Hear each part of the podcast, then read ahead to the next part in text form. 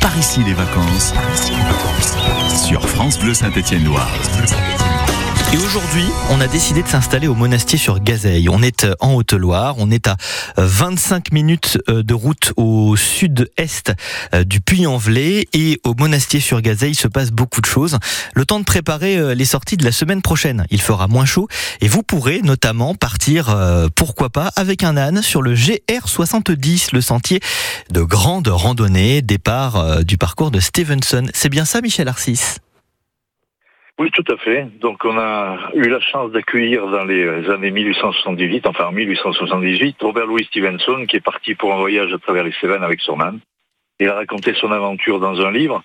Donc Robert Louis Stevenson, pour mémoire, c'est juste l'écrivain qui a écrit L'île au trésor. Mm. Et aussi Dr. Jekyll et Mr. Hyde. Donc aujourd'hui, ben, c'est un circuit de grande randonnée qui est fréquenté par plus de 15 000 randonneurs. C'est vraiment énorme pour nous. C'est beaucoup d'activités économiques et beaucoup de touristes qui viennent découvrir notre territoire. Est-ce que ça fait la fierté d'un maire comme vous?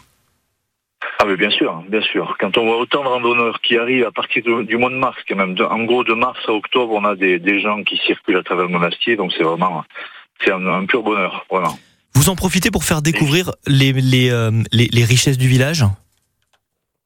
Oui, bien sûr, parce qu'il y a des activités qui sont proposées à, tous les, randonneurs. Bon, il y a des musées, on n'en a pas parlé tout à l'heure, mais on a trois musées au monastier sur Gazec musée des croyances populaires, le, musée de l'école et, les trésors du monastier. Donc il y a beaucoup, beaucoup de choses à faire. Et donc du coup, pour les randonneurs, mais aussi pour les visiteurs, c'est l'occasion de découvrir notre pays. Michel Arcis, quand j'entends musée de l'école, je m'imagine des salles remplies de salles de classe, euh, de reproduction de salles de classe d'il y a 50, 60, 70 ans, des documents d'époque. C'est ça qu'on trouve au musée de l'école?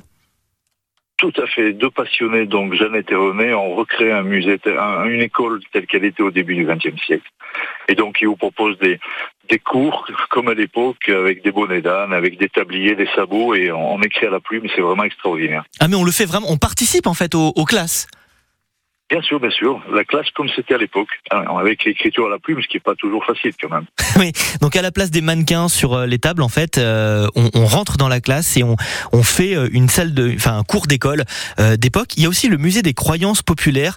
tout de suite, croyances populaires, ça ramène aux, aux sorcières, aux, aux, monstres des, des forêts. C'est ça les croyances populaires que vous nous racontez au, au, au monastier sur Gazeille ben, donc le, le, propriétaire créateur du musée, Patrice Ray, qui est un passionné, qui a fait beaucoup de collectage de, sur les, les, légendes anciennes de nos territoires, raconte un petit peu ces légendes au travers mmh. de maquettes et aussi de, de ben, d'histoire, puisque c'est lui qui, qui, vous fait découvrir le musée. C'est, on découvre la pensée telle qu'elle était autrefois, avec sa superstition sur notre territoire, et encore une fois toutes ces légendes avec euh, des sorcières, des monstres, pas, pas forcément que des monstres, mais en tout cas tout un tas d'histoires un peu effrayantes une dernière chose, avant de se quitter, j'en profite. Hein.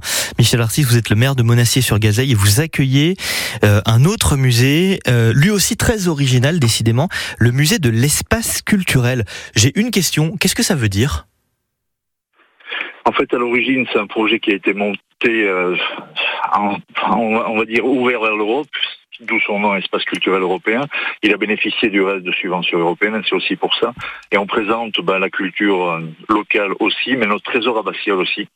Donc même si le nom, le nom a un peu évolué aujourd'hui, maintenant c'est le trésor, les trésors du monastier. Vous pouvez découvrir notamment un buste reliquaire du XIIe siècle donc, hmm. et, des, des, tissus très anciens, une collection de tableaux aussi, donc beaucoup de choses à voir au monastier. Et quand on va sur le monastier sur gazeille.fr, on retrouve euh, bien sûr tous les, les, événements, les marchés de producteurs, les festivals, notamment le festival euh, des, des, cuivres à découvrir absolument, et tous les bons plans de ce, de ce petit village perché à quoi 950 mètres d'altitude entre le Puy-en-Velay et les hauts plateaux du Mézin. Merci beaucoup Michel Arcis de nous avoir fait découvrir, redécouvrir, pourquoi pas votre euh, commune le monastier sur Gazeille. Vous descendez au Puy-en-Velay, puis après vous partez, allez à 25 minutes de, de route au sud-est euh, du Puy-en-Velay. Vous arrêtez dans ce village médiéval à ne surtout pas manquer. 9h22.